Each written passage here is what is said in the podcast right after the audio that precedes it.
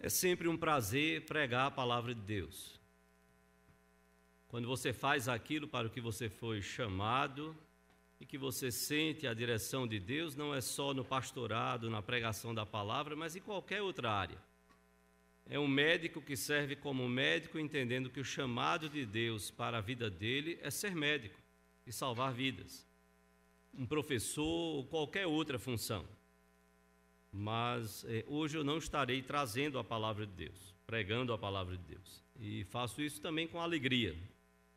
Hoje quem vai nos trazer a palavra, este jovem chegou aqui na igreja com 13 anos.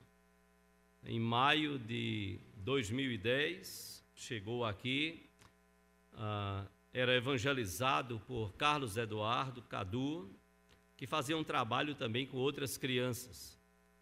E que bênção podermos semear a palavra de Deus. E não fazemos nem ideia do que Deus vai fazer na vida de cada um destes em quem estamos semeando a palavra, cada um de nós. E esta palavra vingou encontrou o lugar segundo o propósito e a vontade de Deus. Chegado aqui em 2010, em maio de 2010, foi para o departamento infantil onde Cadu ensinava. Em 2011 foi para a UPA, e depois então nos procurou desejoso, buscando entender a vontade de Deus e desejoso de preparar-se para o ministério pastoral. Nós conversamos, trocamos algumas ideias, oramos juntos, voltamos a nos encontrar em outros momentos, até que chegou o momento de levarmos o assunto ao conselho da igreja. O conselho ficou muito feliz, um momento também de arguição, de perguntas e respostas, de conversar, até o conselho tomar a decisão de encaminhá-lo para fazer o vestibular do seminário presbiteriano, depois então fazer a, ir para a reunião do presbitério para ser arguído por uma comissão do presbitério e então sendo aprovado em seguida foi encaminhado para o Seminário Presbiteriano do Norte, onde do Norte, aqui no Recife, para aqueles que talvez não conheçam. Uh, hoje está cursando o segundo ano do seminário e precisará contar com as nossas orações, com o nosso estímulo, com a nossa palavra, com a nossa crítica construtiva, com o apoio, e nosso, que eu digo, não é só de nós pastores. O pastor Luizinho está com a crise de garganta também, uh, mas compartilhamos dessa mesma alegria juntamente com todo o conselho. E nós vamos ouvir a palavra de Deus através do nosso irmão, membro da igreja e seminarista eh, Denilson da Silva Cunha. Que Deus possa abençoá-lo ricamente e que nós possamos receber, não como palavra de Denilson, assim como você também não deve receber como palavra de Petrônio, de Luizinho ou de quem quer que seja, mas nós possamos receber como deve ser, como palavra de Deus e que o Senhor Deus assim nos abençoe. Que Ele fique muito à vontade, como creio que se sentirá no nosso meio. Queria pedir que vocês abrissem a palavra de Deus no livro de Números, capítulo 21, e nós veremos do versículo 4 ao versículo 9. Números 21, do versículo 4 ao versículo 9.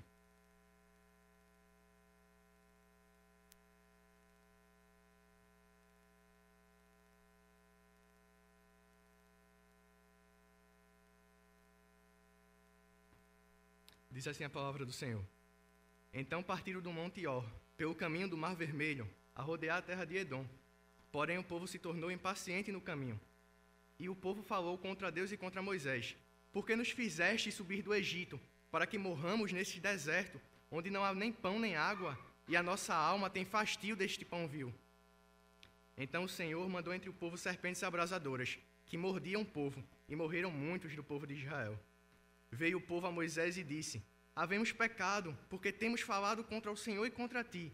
Ora ao Senhor, que tire de nós as serpentes. Então Moisés orou pelo povo. Disse o Senhor a Moisés: Faz uma serpente abrasadora, põe-na sobre uma haste, e será que todo mordido que a mirar viverá. Fez Moisés uma serpente de bronze, e a pôs sobre uma haste. Sendo alguém mordido por alguma serpente, se olhava para de bronze, sarava. Vamos orar mais uma vez? Senhor nosso Deus, estamos diante da tua palavra, Deus. Como o pastor Petrônio falou, não é a palavra que quem está aqui na frente, mas é a palavra do Senhor.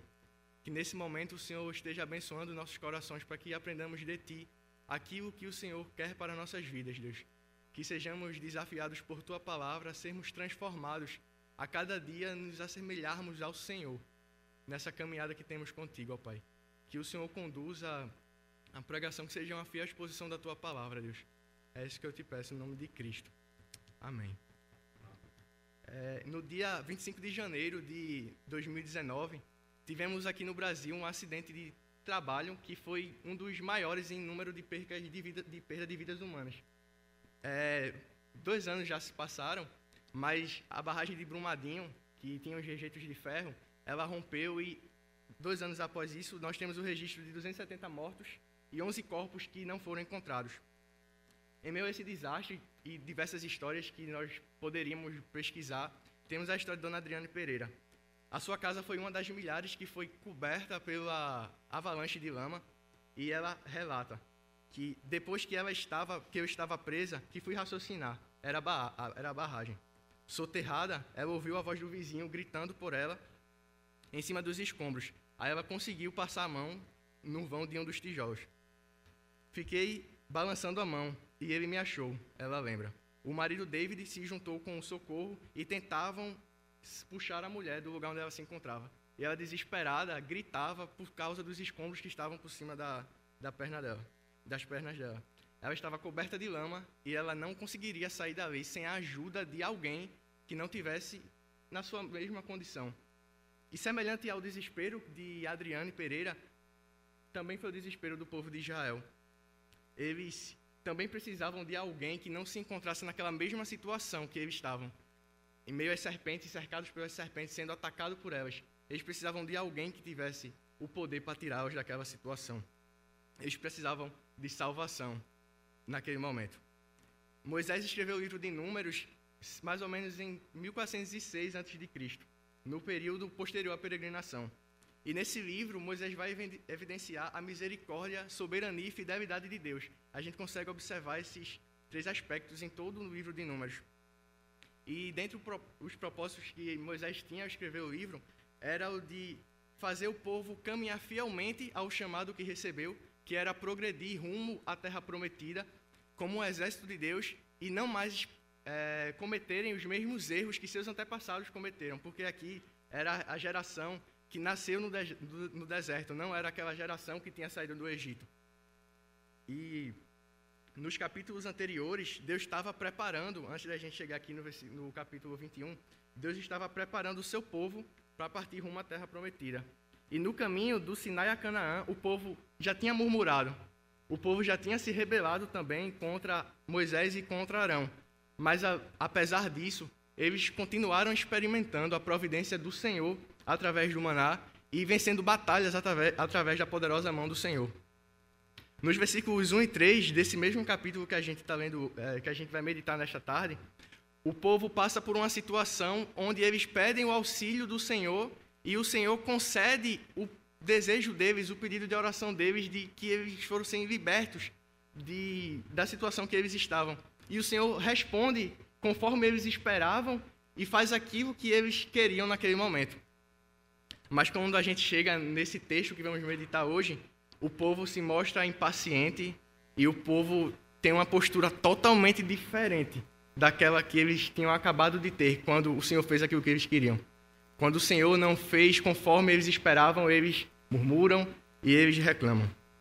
Então, o Senhor é a nossa salvação. Esse é o tema que vamos meditar nesta tarde. E, em primeiro lugar, veremos que o Senhor é a nossa salvação por causa da sua justiça. Vamos ver novamente os versículos de 4 a 6. Então partiram do Monte Or, pelo caminho do Mar Vermelho, a rodear a terra de Edom. Porém, o povo se tornou impaciente no caminho. E o povo falou contra Deus e contra Moisés: Porque nos fizeste subir, subir do Egito, para que morramos neste deserto onde não há pão nem água? E a nossa alma tem fastio deste pão vil. Então o Senhor mandou entre o povo serpentes abrasadoras, que mordiam o povo de Israel, e morreram muitos. A segunda geração do povo de Israel, como já falei, ela estava peregrinando rumo à terra prometida. Aquele povo, aquele povo estava prestes a entrar na terra que o Senhor tinha prometido a Abraão, lá em Gênesis 13. Essa geração não era mais a que saiu do Egito, mas eles sabiam que o Senhor tinha libertado seus pais através de Moisés. E que na sarça ardente o Senhor tinha reafirmado com Moisés a promessa que ele tinha feito a Abraão, dizendo que através de Moisés conduziria aquele povo para Canaã, para a terra que mana leite e mel. Grande motivo seria para esse povo e grande motivo de alegria poder ver diante de seus próprios olhos a promessa de Deus se cumprindo. Mas não foi essa a atitude deles. Se a gente voltar no capítulo anterior, em Números 20 e 21, a gente vai entender um pouco o que causou a murmuração, o que causou a inquietação do povo aqui nessa passagem. E ele vai dizer o seguinte: Assim recusou Edom deixar passar Israel pelo seu país, pelo que Israel se desviou dele. Então, o povo não recebeu autorização do rei de Edom para poder cruzar aquela terra, que era o caminho mais próximo à terra prometida. E o povo teve que rodear, fazer um caminho maior. E como isso não era o que eles esperavam, eles estavam esperando uma intervenção divina ao seu favor, como acontecera um pouco antes, e eles murmuraram. É mais ou menos se a gente estivesse saindo daqui de Recife, indo para Natal, andando, e o governador da Paraíba dissesse: Olha, vocês não podem passar por aqui. Aí a gente vai ter que ir para o sertão pernambucano, subir para o Ceará, para poder então chegar em Natal. Foi mais ou menos isso que aconteceu aqui. Teve uma algo que eles não esperavam andar um pouco mais e isso causou essa inquietação no coração deles. Então eles puseram em xeque o livramento da escravidão do Egito, questionando as intenções do Senhor, dizendo, insinuando que ele tinha tirado eles do Egito para que eles morressem no deserto. Eles chegam a dizer que no deserto não há pão nem água, e eles estão certos, porque no deserto não havia provisão natural de pão e de água, mas eles estavam errados, porque Deus estava suprindo milagrosamente as suas necessidades básicas. Eu lembro quando eu era criança que eu tinha dava é, umas três, quatro horas da tarde, dava vontade de lanchar, eu ia na dispensa de casa procurar alguma coisa para comer, procurava biscoito salgadinho. Quando eu não achava, reclamava. Não tem nada para comer nessa casa. Não tinha, tinha coisa para comer em casa, mas aquilo não me agradava. O que eu queria era um biscoito, um salgadinho, e é mais ou menos isso que acontece aqui. O povo não o povo tinha provisão, mas aquilo, o pão que vinha do céu e a água como Deus providenciara para, para eles, não era suficiente. Eles não estavam satisfeitos com o maná do Senhor. Eles mostraram desprezo pelo maná, dizendo que o maná era um pão vil. E o termo vil aqui, quando eles usam, é no sentido de dizer que esse pão do céu era desprezível e sem valor. E é interessante destacar que no Novo Testamento, Cristo, é, o Novo Testamento relaciona Cristo ao maná. Em João 6, versículo 35, o próprio Cristo declara: Eu sou o pão da vida. Então, assim como o maná era para o povo, Cristo é a provisão de Deus para as nossas vidas hoje. Mas, infelizmente, muitas pessoas têm o rejeitado, assim como o povo de Israel estava rejeitando o maná. O povo duvidou daquilo que o Senhor estava planejando para, para as vidas deles. Diante dessa sequência de pecados, o Senhor manifesta a sua justiça e pesa a sua mão sobre o povo de Israel, enviando as serpentes abrasadoras, serpentes venenosas que mordiam o povo de Israel, e isso resultou em muitas mortes. Observa aqui que não é Satanás que está enviando as serpentes, é enviando algo que está fazendo mal ao povo. É o próprio Senhor que envia essas serpentes. O povo sofre a, a consequência da sua afronta pecaminosa, porque eles violaram a aliança e não procederam conforme seus pais se comprometeram em Êxodo 24:3, dizendo: Tudo o que falou o Senhor faremos. Isso em relação aos mandamentos. Os pais, os, os pais daquela geração tinham dito: Tudo o que o Senhor falou em relação aos mandamentos, nós faremos. E eles não se comportaram assim. Eu não vou entrar em detalhes em falar em quais foram os mandamentos quebrados aqui, mas queria destacar apenas um.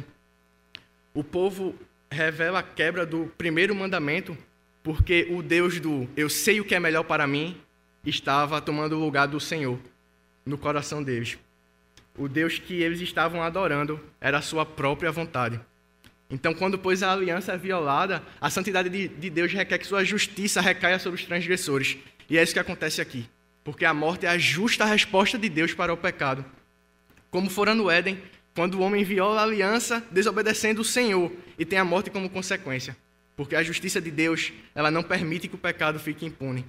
E como consequência daquele pecado, morrem muitos do povo de Israel. Então, é interessante aqui destacar que o termo abrasador, no hebraico, o significado dele é como fogo. Mostra que a mordida dessas serpentes ardia como se fosse a gente encostando uma brasa quente em nossa perna. E mais interessante ainda é ver que nas escrituras, quando o fogo vem da parte de Deus, ele tem duas possibilidades. Ele vem sim para a condenação, para a condenação dos ímpios, para a condenação daqueles que não fazem parte do seu remanescente fiel, mas para aqueles que estão em Cristo, aqueles que fazem parte do povo de Deus. Esse fogo da parte do Senhor vem para a purificação, para transformá-los e levá-los ao arrependimento, porque os eleitos não permanecem condenados. Por isso morreram muitos do povo de Israel, não todos. Morreram muitos do povo de Israel, não todos.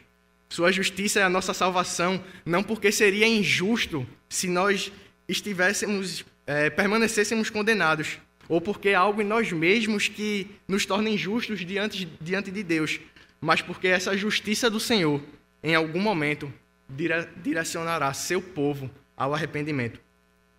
Imagine uma criança com um forte histórico de, de desobediência, que ela vê o seu pai se preparando para sair ao supermercado fazer feira e ela diz: Papai, eu quero ir com o senhor.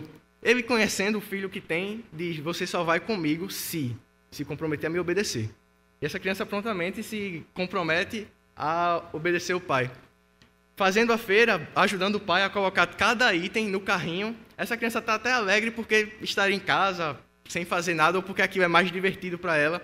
Mas quando chega na fila do, do caixa, ela bate o olho num chocolate pede ao pai e o pai diz que não. A criança não vai entender ali o motivo do não do pai. Pode ser N motivos, mas ela não vai entender ali no momento. E essa criança começa a chorar, espernear e o pai pedindo: pare de fazer isso, pare de fazer isso. E a criança não faz. Ela esquece prontamente o, o acordo que tinha feito com seu pai e não o obedece, porque a sua vontade não está sendo realizada. E qual a postura que um pai que ama um pai que ama o seu filho deve fazer nessa situação. Ele precisa disciplinar. Ele precisa agir com justiça, porque essa criança se comprometeu a cumprir aquilo que ele falasse. E essa justiça, mesmo a criança não entendendo naquele momento, em algum momento ela vai entender que aquilo era o melhor para ela. Aquilo era o melhor do seu pai para ela. Assim como isso foi o melhor do Senhor naquele momento para o povo de Israel. E o que a postura do Senhor frente ao pecado de Israel nos ensina? Ensina que precisamos entender que o pecador que não reconhece sua condição de miséria, ele está nas mãos de um Deus justo e irado com o pecado. Você precisa entender a gravidade do pecado e que uma vida longe de Cristo é um caminhar para a morte eterna, é um caminhar para o inferno. Igreja, nós precisamos, nós não podemos ter fastio das coisas dos, dos céus, como o povo teve cultos, programações, reunião de pequeno grupo, reunião de oração. Isso faz parte da provisão de Deus para a gente hoje. Até que Cristo volte e resgate sua igreja. São esses os meios que Cristo vai, que o Senhor vai usar para nos instruir, nos, nos fazer com que nós nos acheguemos mais perto dele. E precisamos também viver de acordo com aquilo que o Senhor requer de nós em Sua palavra, porque sabemos que nossos pecados não agradam ao Senhor. Também precisamos aprender a andarmos satisfeitos com aquilo que o Senhor tem planejado para nossas vidas. Spurgeon, comentando acerca de confiança no Senhor, ele diz o seguinte: lembre-se é, lembre disso. Se alguma outra circunstância fosse melhor para você do que aquela que você está, o amor divino teria colocado você lá. Então, Spurgeon mostra que o entendimento de, e nos ensina que a situação que a gente vive hoje é aquilo que o Senhor tem para nós é o melhor que o Senhor tem para as nossas vidas. Pode ser um desemprego, pode ser um luto que a gente está passando, alguma dificuldade, alguma doença, mas a gente precisa lembrar que tudo isso está na poderosa mão do Senhor, que Ele está guiando, conduzindo, e que mesmo não sendo o que a gente quer naquele momento, é o melhor de Deus para as nossas vidas. Nós vimos agora, em primeiro lugar, que o Senhor é nossa salvação por causa da sua justiça, e agora veremos, em segundo lugar, que o Senhor é nossa salvação por causa do seu poder. Vamos ver novamente o versículo 7. Veio o povo a Moisés e disse: Havemos pecado, porque temos falado contra o Senhor e contra ti. Ora ao Senhor que tire de nós as serpentes. Então Moisés orou pelo povo. Após o Senhor enviar as serpentes, podemos imaginar um pouco da situação que o povo estava vivenciando ali. Corpos espalhados pelo chão e de pessoas que já tinham morrido e os que, os que ainda estavam vivos tentando escapar daquelas serpentes. Porque se certamente serpentes estivessem em nosso meio agora, nós não iríamos ficar parados, braços cruzados, esperando que nada acontecesse. E possivelmente o povo estava tentando escapar, mas qualquer esforço vindo de suas próprias forças era algo inútil, porque eles não tinham poder sobre a criação. Quem mais poderia livrar o povo daquela situação senão mesmo o Senhor que tinha enviado as serpentes? E como declara o salmista no Salmo 103, versículo 19, é o Rei poderoso que domina sobre tudo que existe. O arrependimento ali era necessário, pois eles estavam enfrentando a consequência de seus pecados. O povo precisava se arrepender para que eles tivessem a esperança de obter o auxílio divino e saírem daquela situação. Ao enviar as serpentes, o Senhor estava agindo rapidamente para condenar aqueles que não pertenciam e purificar o seu remanescente fiel, levando-os ao arrependimento. O arrependimento encheu o coração daquele povo e eles vão até Moisés, reconhecem que padeciam por causa das suas iniquidades e por causa do pecado que tinham cometido contra o Senhor e pedem que Moisés interceda, pedindo a Deus que tire a serpente do meio deles. A confissão de fé de Westminster, que é um dos símbolos de fé da nossa igreja, no capítulo 15, que trata do arrependimento para a vida, na seção 4 ele diz o seguinte: Como não há pecado tão pequeno que não mereça a condenação, assim também não há pecado tão grande que possa trazer a condenação sobre os que se arrependem verdadeiramente. Isso nos mostra que o poder do Senhor, ele é maior do que qualquer pecado. Então, nesse momento, além do arrependimento, o povo reconhece o poder de Deus, sabendo que só ele poderia livrá-los daquela situação, daquela condenação. Pensando em poder, podemos observar algo interessante no mundo do cinema. O universo cinematográfico da Marvel é uma franquia americana que a maioria de vocês deve conhecer, que produz filmes de super-heróis. E já levou milhares de pessoas para o cinema para assistir seus filmes. Em um desses filmes, ele é, fala sobre a iniciativa Vingadores, que era um projeto secreto da SHIELD, que é uma agência de segurança mundial nesses filmes, para criar os Vingadores, que seria um time composto, composto de é, heróis superpoderosos. Dentre esses heróis da iniciativa Vingadores tinha o Capitão América, que era um super soldado, que, um super soldado que sofreu modificações genéticas, o Homem de Ferro, que era um gênio bilionário com uma armadura de ferro, o Hulk, que era um cientista poderoso, um cientista que poderia se transformar num monstro verde e raivoso. Tinha o Thor, que era um príncipe de outro reino que usava um martelo que tinha poder sobre os raios. A Viúva Negra, que era mestre em artes marciais e uma ótima atiradora. E o Gavião Arqueiro, que tinha habilidades de tiro com arco e flecha. Relata o diretor da agência sobre esse projeto. A ideia era reunir um grupo de pessoas excepcionais ver se eles se tornam algo mais, ver se eles podem trabalhar juntos quando precisássemos, para lutar as batalhas que nunca poderíamos. Assim como o diretor dessa agência reconhece que reconhece a fragilidade da humanidade em relação aos desafios que eles teriam, o povo de Israel percebeu que precisava um auxílio, de auxílio de um poderoso Senhor. Não um conjunto de super-heróis como mostra o filme, mas de um único Senhor que tem poder sobre toda a criação. E o que precisa fazer sentido em nossos corações ao olharmos a atitude do povo de Israel e reconhecimento do poder de Deus que eles tiveram naquele momento. Você precisa se arrepender da vida que vive distante do Senhor, sem reconhecimento de pecados. O seu poder pode até te dar um relativo sossego aqui na terra, mas não tem poder para te, te livrar da condenação eterna para aqueles que estão longe de Cristo. Igreja, nós precisamos confiar e ter certeza na nossa salvação, certos de que o poder de Deus é maior do que qualquer pecado que nós possamos cometer. Aqueles que são salvos não deixarão de ser salvos por causa de algum pecado que venham a cometer, porque o sangue de Cristo, o poder do Senhor, é maior do que qualquer pecado desse. E assim como o salmista expressa no Salmo 122, do 1 ao 2, Eleva os meus olhos para o monte, de onde me virá o socorro? Meu socorro vem do Senhor que fez os céus e a terra. O povo de Israel sabia que o seu socorro só viria do Senhor. Mas porque o Senhor os salvaria, visto que eles tinham violado a aliança. Nós vimos em primeiro lugar que o Senhor é nossa salvação por causa da sua justiça. Em segundo lugar, que o Senhor é nossa salvação por causa do seu poder. Mas agora, em terceiro e último lugar, veremos que o Senhor é nossa salvação por causa da sua misericórdia. Vamos ver agora os versículos de 8 a 9. Diz assim a palavra do Senhor: Disse o Senhor a Moisés: Faz uma serpente abrasadora, põe-a sobre uma haste, e será que todo mordido que a mirar viverá. Fez Moisés uma serpente de bronze e a pôs sobre uma haste. Sendo alguém mordido por alguma serpente, se olhava para a de bronze, sarava. O Senhor aqui, ele atende o clamor do povo através da oração de Moisés. Deus dá ordem para que Moisés faça uma serpente de bronze e coloque sobre uma haste para que as pessoas que voltem seus olhos para essa serpente que foi erguida não morressem como aqueles que, te, que tinham morrido anteriormente.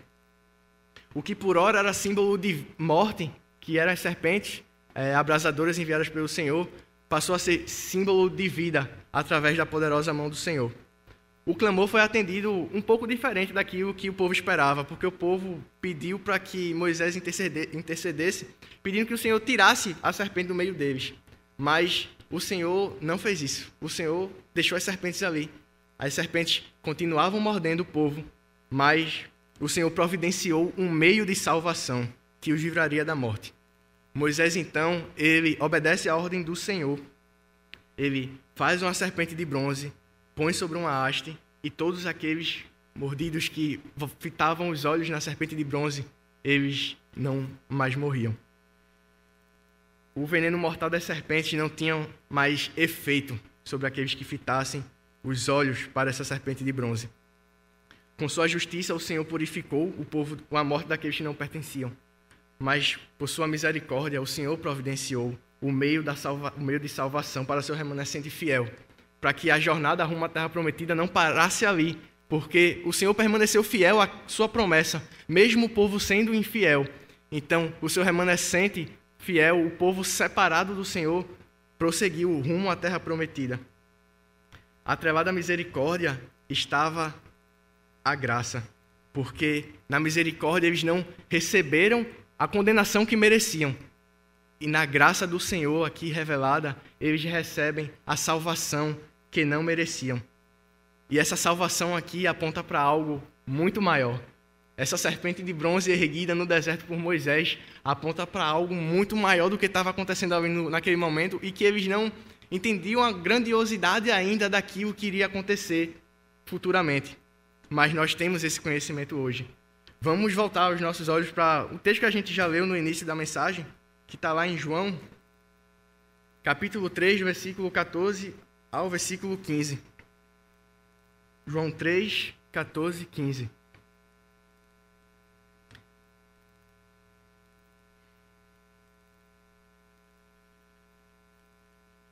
Diz assim a palavra do Senhor.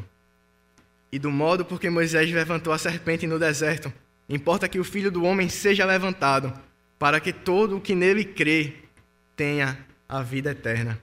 Cristo dá a luz ao texto do Antigo Testamento que estamos meditando hoje. Porque todo o Antigo Testamento e também essa passagem, ele aponta para Cristo, aponta para a obra que Cristo viria e cumpriria aqui na terra. Cristo é a manifestação da misericórdia do Senhor em nossas vidas. Somente nele temos a condição de não sofrermos a condenação que merecemos. Ele é o descendente da mulher prometido pelo Senhor em Gênesis 3,15 aquele que pisaria a cabeça da serpente com seu triunfo sobre a morte. Após a queda, Deus não baixou o padrão da lei. O padrão continuou e continua sendo o mesmo.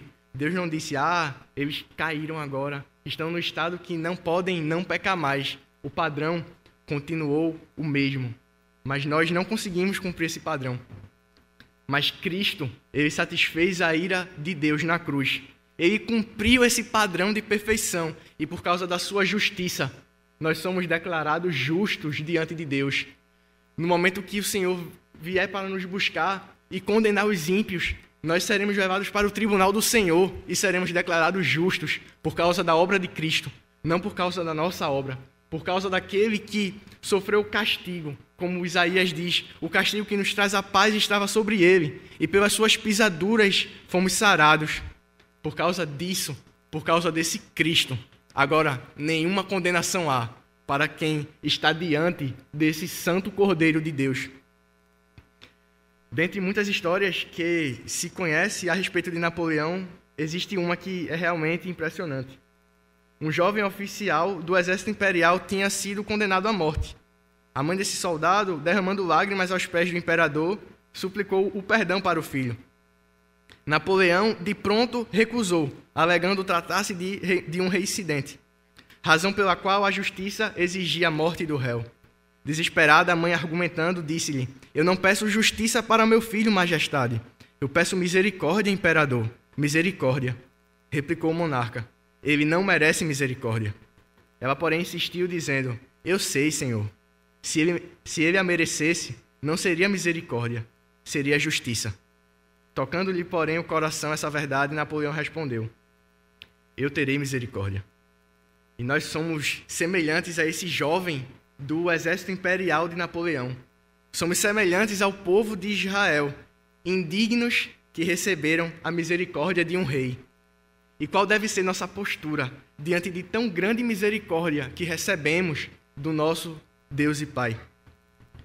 Você precisa olhar para Cristo, olhar para o seu sacrifício e reconhecer que sem Ele, se você não tiver com os olhos nele fitados, o seu caminho depois da sua morte, será a condenação eterna.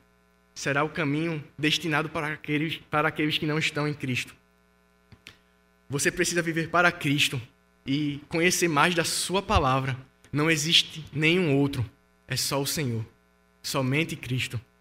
Igreja, nosso coração precisa transbordar de alegria diante de tão grande misericórdia que nos alcançou. Porque em nossas vidas nós precisamos transmitir o contentamento que devemos ter no Senhor por causa da Sua vontade, porque precisamos reconhecer que a Sua vontade é boa, agradável e perfeita, e reconhecer a misericórdia que nos alcançou, uma misericórdia que nós não merecíamos, porque cada um de nós merecia a condenação eterna. Precisamos também lembrar dessa misericórdia como quando um de nós formos os ofendidos da vez. Porque quando alguém faz algo contra nós, de pronto, é a nossa tendência pecaminosa é responder a isso. É o nosso senso de justiça, porque alguém está fazendo algo contra mim. Mas nós esquecemos de tão grande transgressão que fazemos ao pecar. E esquecemos que nenhuma, nenhum mal que alguém possa fazer a nós vai ser maior do que o mal do nosso pecado diante de um Deus Santo. Em primeiro lugar, nós vimos que o Senhor é nossa salvação por causa da sua justiça. Em segundo lugar, nós vimos que o Senhor é nossa salvação por causa do seu poder. E agora, em último lugar, vimos que o Senhor é nossa salvação por causa da sua misericórdia. Mas o que tudo isso requer de nossas vidas hoje? Igreja, nós precisamos lembrar que o Senhor também nos disciplina, mas não para condenação, ele nos disciplina para que nos acheguemos mais perto dele. Porque quando Deus pesa a mão sobre nosso, nossa conduta pecaminosa, nós que somos os eleitos de Deus, ele não está nos condenando, mas nos levando a se aproximar mais dele, reconhecendo nossos pecados, colocando cada um deles diante do Senhor e, pro, procurando transformação para que possamos abandonar esses pecados. Precisamos nos arrepender de cada pecado, cada pecado que cometemos, pois cada um dos nossos pecados é como se estivéssemos virando as costas para aquilo que o Senhor fez na cruz. Certos de que o pecado será uma realidade até o final das nossas vidas, mas precisamos lutar, não se acomodar e nos arrepender de cada um deles. Precisamos viver verdadeiramente como pessoas que confiam no poder de Deus, não só para a salvação, mas para qualquer situação. Não é Bolsonaro ou Lula ou qualquer outro político, não é Calvino ou Lutero, por mais importantes que eles tenham sido na história. O único que tem poder para perdoar pecados é o Senhor.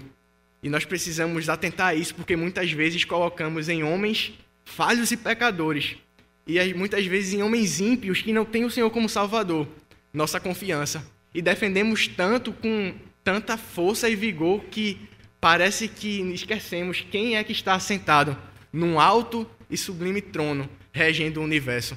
Não é quem a gente vai eleger como presidente, prefeito ou governador. Cristo, o Senhor, está no alto e sublime trono, direcionando esses homens, pesando a mão desses homens e fazendo tudo ocorrer conforme a sua vontade, mesmo quando não é a nossa vontade que está acontecendo. E que bom por isso. Que bom que é a vontade do Senhor, porque nós temos um potencial muito grande de nos destruirmos se as coisas aconte acontecessem da forma que nós queremos. Porque ao buscar satisfazer nossas vontades e não confiando no Senhor, estamos dizendo: Senhor, eu sei qual é o melhor para minha vida. E não é isso que. Não foi isso revelado nas Escrituras. Foi revelado que o Senhor sabe o que é melhor para cada um de nós. Se você ainda não está em Cristo, você precisa reconhecê-lo como Salvador. Você precisa se colocar diante dele. Porque não é a Senhora da Conceição, a Senhora do Carmo, não é Buda, Maomé ou Allan Kardec que vai te livrar da condenação eterna. Não é o poderoso que você conhece ou quanto você tem de saldo na sua conta bancária. É Cristo, somente Cristo. Ele é o único caminho que temos para o Pai, como ele afirmou em João 14,6. Eu eu sou o caminho, a verdade e a vida. Ninguém vem ao Pai senão por mim. Não há outro caminho, não há outra pessoa, somente Cristo.